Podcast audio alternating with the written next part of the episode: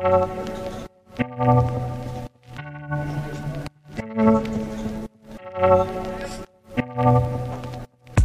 2004, en la compilación de cortometrajes Historias Breves 4, se presentó Lo llevo en la sangre, dirigido y escrito por Pablo Pérez.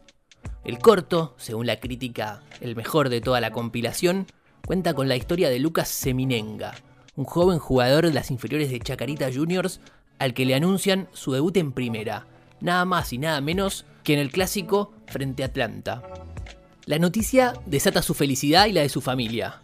Tanto su padre, Mario, como su abuelo, Neldo, son hinchas furiosos de Chacarita, y la llegada de su descendiente a la primera significa cumplir el sueño del pibe, llegar, y el familiar, jugar en Chaca, defender los colores. El padre acompaña al hijo a la revisión médica. Ahí se entera de que todo jugador debe someterse a un análisis del factor de adhesión futbolística, AFAF, que determina de qué club es hincha el portador de la sangre analizada. Como el presidente del club, a la sazón, orgulloso inventor de la FAF, precisa un dador de sangre para un jugador lesionado, Mario también debe dar su sangre por el club. Al poco tiempo llegan los resultados. Lucas es de Chacarita, como toda su familia suponía que no podía ser de otra manera. Pero Mario, misteriosa y sorpresivamente, es de Atlanta. Y el dato científico, irrefutable, genético, está en la sangre. Mario se resiste, cultural y afectivamente. Se encierra en su cuarto, desesperado, y comienza a cantar a los gritos su militancia, su historia y su identidad. Hasta que su padre, Neldo, lo interrumpe, para confesarle algo terrible y oculto. Su madre muerta era de Atlanta, aunque lo había ocultado para no ser disruptiva de la pax chacaritense masculina. La presencia del ADN bohemio entonces es irrefutable. A la mañana siguiente, el padre acongojado despide al hijo. Le desea suerte en su debut, se pone un gorro de Atlanta y marcha al encuentro de su destino. Alentar Atlanta contra Chacarita. Ante los obvios insultos que recibe su hijo durante el juego, Mario intenta una resistencia nuevamente cultural y afectiva. Sin embargo, cuando Atlanta consigue el gol que será de la victoria, Mario cede al impulso genético y se entrega plenamente a su nueva pasión. Eso implica, por supuesto, que comenzará a ser objeto de insultos inenarrables a su hijo, al que insistirá en calificar tenaz y concienzudamente de puto. Finalmente, luego del partido, ambos regresan a su casa entre las pullas del padre al hijo. No puede haber rebeldía. El destino y la identidad están fijados en la sangre, en la inscripción genética. Como suele ocurrir con las parodias, estos textos no festejan ni sancionan lo que dice una frase por más repetida que sea. Por el contrario, al exasperarlas, al volverlas radicales, la identidad futbolística y barrial realmente se llevan en la sangre, afirma la película mordazmente, se señalan su límite, su irrealidad, su arbitrariedad. La parodia nos dice que, finamente, esto es imposible, que la idea de la identidad como dato genético es una soberana estupidez.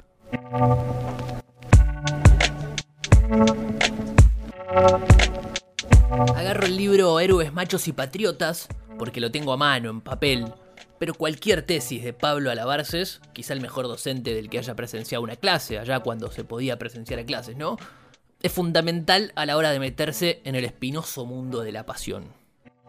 Sobre todo porque no hay forma de no salir raspado. Y bueno, por eso arranqué con este disclaimer. Unas líneas con las que me cubro un poco, como esa foto del pulmón destrozado en la caja de los puchos. Porque a continuación vamos a repasar brevemente algunas historias de fútbol. Nos vamos a autoconvencer de que es mucho más que un deporte, y que aún teniendo en cuenta todo lo que nos dice Alabarces, la razón se derrumba y deja avanzar a los relatos fantásticos, que con un montón de lugares comunes nos narran historias de identidad, pasión, barrio, arraigo, sangre, y todo esto con una pelota de fútbol atravesada.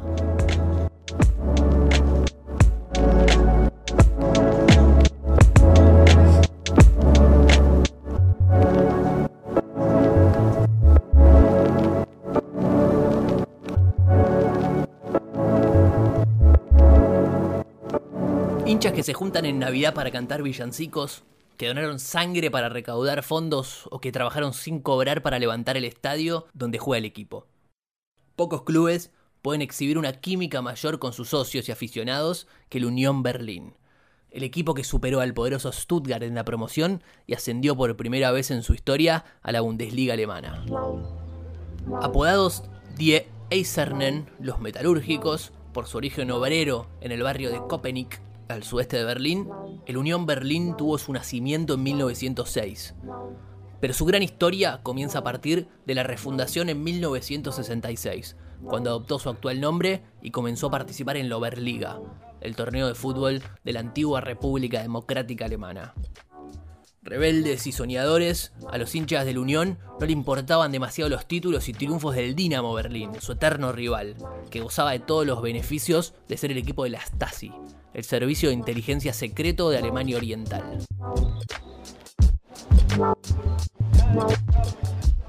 Bajo la mano dura de Heinrich Mielke, el ministro de Seguridad de Estado por más de 30 años, hasta el colapso de la Unión Soviética, el Dinamo se consagró campeón durante 10 temporadas seguidas, 78-79 hasta 87-88, mientras que los tres torneos anteriores y los dos posteriores los ganó el Dinamo Dresde, club de la policía de esa ciudad. El Unión terminó cayendo a la segunda división aunque sus hinchas se contentaban con cantar No queremos cerdos de la Stasi cada vez que jugaban contra sus odiados rivales, o el muro debe desaparecer en cada ocasión que tenía un tiro libre a favor y los adversarios armaban la barrera.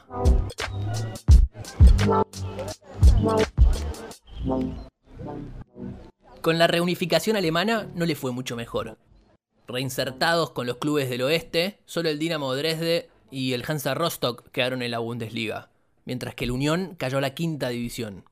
En condiciones económicas imposibles de igualar con los rivales occidentales, los metalúrgicos estuvieron a punto de desaparecer. Pero el amor de sus hinchas pudo más. Christian Arbeit, director de comunicación del club, recordó que en 2004 se llevó a cabo la campaña masiva Sangrar por Unión, que consistía en donar sangre y que todo lo recaudado sirviera para ayudar a las alicaídas arcas del club.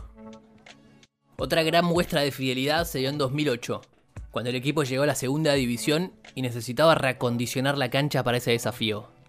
Sin dinero para afrontar la obra, fueron los propios hinchas los que pusieron el cuerpo para llevar adelante la reconstrucción del llamado Der Alten Forsterei, un estadio en el que hay que atravesar un bosque para llegar. Unos 2.500 aficionados pasaron aquí 140.000 horas de trabajo, de manera gratuita, explicó Arbeit. Todo el mundo comenzó a pasar aquí sus vacaciones y sus días de descanso. Otros llegaron los fines de semana. Fue absolutamente asombroso, recordó el director de comunicación sobre aquella colaboración que le valió al club ahorrarse unos 5 millones de euros. Construido el estadio, que solo tiene 3.700 asientos y más de 18.500 lugares para estar parado, el siguiente paso fue venderlo. Pero a diferencia de los grandes clubes de Europa, que los dejan en manos de magnates o empresas multinacionales, los socios de la Unión llevaron adelante una acción para ser ellos los propios compradores. Vendemos nuestra alma, pero no cualquiera. La modalidad de la venta fue de 10.000 títulos de propiedad, a un costo de 500 euros cada uno, y sin posibilidad de comprar más de 10 por cada socio. El estadio tenía que ser de todos y para todos. Esta nota la escribió en 2019 Ariel Greco para Página 12, cuando el Unión Berlín llegó a la Bundesliga. Me abrazo a la distancia con los hinchas del Unión que hicieron su estadio y quizá no se entiendan a los cuervos que, un paso atrás, metimos una ley y pusimos plata para recuperar las tierras para un futuro estadio, que seguro también tendremos que hacer nosotros.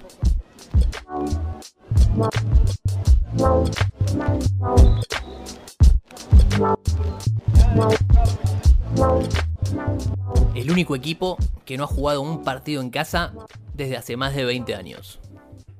Así comienza diciendo el documental Champions Without Home, Campeones sin hogar, que narra los últimos éxitos del Karabakh Akdam, ganador de las tres últimas ligas de Azerbaiyán. Es un club exiliado, refugiado de guerra, el equipo de una ciudad fantasma, en ruinas y deshabitada desde 1993. Es un conflicto a nivel nacional y los azeríes sienten muy suyo el club. Es como un símbolo para Europa y para el mundo de lo que es Karabakh y el conflicto.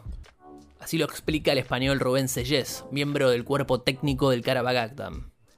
Entre Armenia y Azerbaiyán hay un territorio, Nagorno-Karabaj o el Alto Karabaj, independiente de facto que se disputan los dos países desde 1987. Agdam, localidad fronteriza azerí de 150.000 habitantes, fue tomada en 1993 por tropas armenias. La población fue expulsada y los continuos saqueos dejaron la ciudad destruida.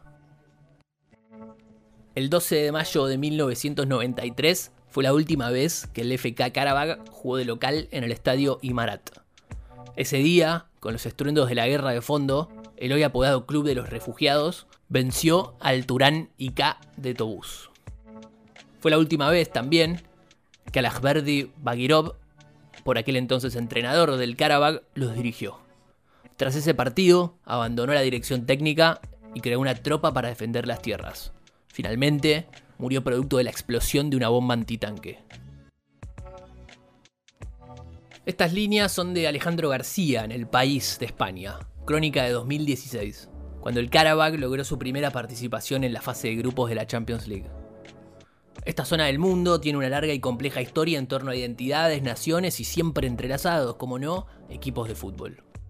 Desde la creación de la Premier Azerí en 1992, un año después de la desintegración de la Unión Soviética, de la que Azerbaiyán fue parte, el Karabakh logró imponerse ocho veces. Las mismas que el Neftchi, club que de todas formas tiene en su palmarés un hito más grande aún en lo simbólico. Fundado en 1937, tiene 27 participaciones en la máxima división de la Liga Soviética, la más extensa en cuanto a territorio que jamás haya existido, y donde las nacionalidades e identidades se jugaban la historia en un estadio. El Karabakh, por ejemplo, fundado en 1951, jamás llegó siquiera a disputarla. Prohibidas muchas manifestaciones identitarias como las banderas o los idiomas, el Neftchi nucleaba el sentir azerí ante la opresión desde Moscú y sus grandes equipos. Llegó incluso a alcanzar un segundo puesto en 1966. La misma función cumplía, por ejemplo, el Ararat para los armenios, equipo que en 1973 logró incluso imponerse en la Top Soviet League. La Unión Soviética ya no existe más y las naciones que amalgamaba logran expresarse con mucha más libertad. De todas maneras, los conflictos siguen. Por estos días del 2020 es noticia que han vuelto los enfrentamientos armados en la región de Nagorno-Karabaj. Incluso se han reportado muertos y está al borde de la escalada. De ninguna manera queremos tomar partido, ni menos que nos caiga simpático Azerbaiyán como un todo, país que entre otras cosas niega hoy el genocidio armenio perpetuado por Turquía. Pero sí queremos apoyarnos en el fútbol como un subterfugio y un refugio, ¿por qué no?, de aquello que fue, de aquello que no pudo ser o de aquello que se perdió. Un club que trasciende fronteras, que aparece en la Champions, que llegó incluso a empatarle al Atlético del Cholo Simeone, que va por el mundo representando un lugar que hoy son escombros de lo que fue. Dicen, y así se titula la nota de García, que Karabag es una ciudad fantasma que ya no existe. Pero mientras que su equipo, hoy radicado en Bakú, siga jugando, no podrá negarse su existencia.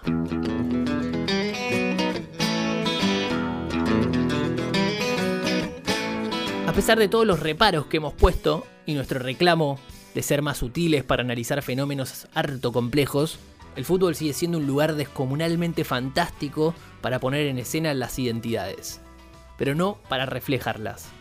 El fútbol inventa identidades, no las refleja, porque no es un espejo, ni de la identidad ni de ninguna otra cosa. Del mismo modo, y porque la identidad siempre se está rehaciendo, nunca permanece inalterada e inalterable, como hemos argumentado. En el fútbol se pone en escena un momento, un relato particular de esa identidad, jamás una esencia que no existe, ni un estereotipo que es su equivalente mediático. Pone en escena, mostrar a los otros, para ellos y para sí mismos. Como en todos los grandes rituales religiosos o seculares, las comunidades tribales o nacionales muestran en el fútbol lo que quieren mostrar de sí mismas ante la mirada de los otros, pero también ante la propia mirada de la comunidad que de ese modo se reconoce y a veces se celebra. Pero como la identidad es un relato y no una esencia, nuevamente lo que se pone en escena no es lo que una comunidad es, sino que lo que imagina que es. Y también lo que no es. Y también lo que sueña, y también lo que desea, y también lo que quiere que los otros piensen que es. Volvemos a la Barces porque por más que nos fascinen las historias futboleras, también queremos intentar entenderlas. Y en esa búsqueda es importante comprender que hay mucho por deconstruir, sobre todo en nuestra pasión y en nuestra construcción de identidad, que no son más que eso, construcciones, por más que donemos sangre o compremos metros cuadrados. Pero esa búsqueda de a ver quién somos y ese relato que nos contamos de nosotros mismos va a tener siempre un espacio, más grande o más chico, más lejos o más cerca, más verde o más terroso, para patear la pelota. Habrá pinchas que reemplacen camisetas cuando bajen las banderas de los clubes. Si en tu rostro se reflejan otras jetas, el cemento se hace carne en multitudes. Fue mi padre, fue un hermano, fue un amigo, o tal vez el resultado de un partido de este dulce de agridulces que se encarga del futuro de otro lunes sin destino. Pero vos que sos mi amigo de la infancia, en potreros y baldíos, de patricios a Boedo la ignorancia, puso bombas en el medio del camino. Cuántas veces he sufrido tus cargadas, cuántas veces fui verdugo a tu lamento para luego festejar a carcajadas en un abrazo de amistad que es monumento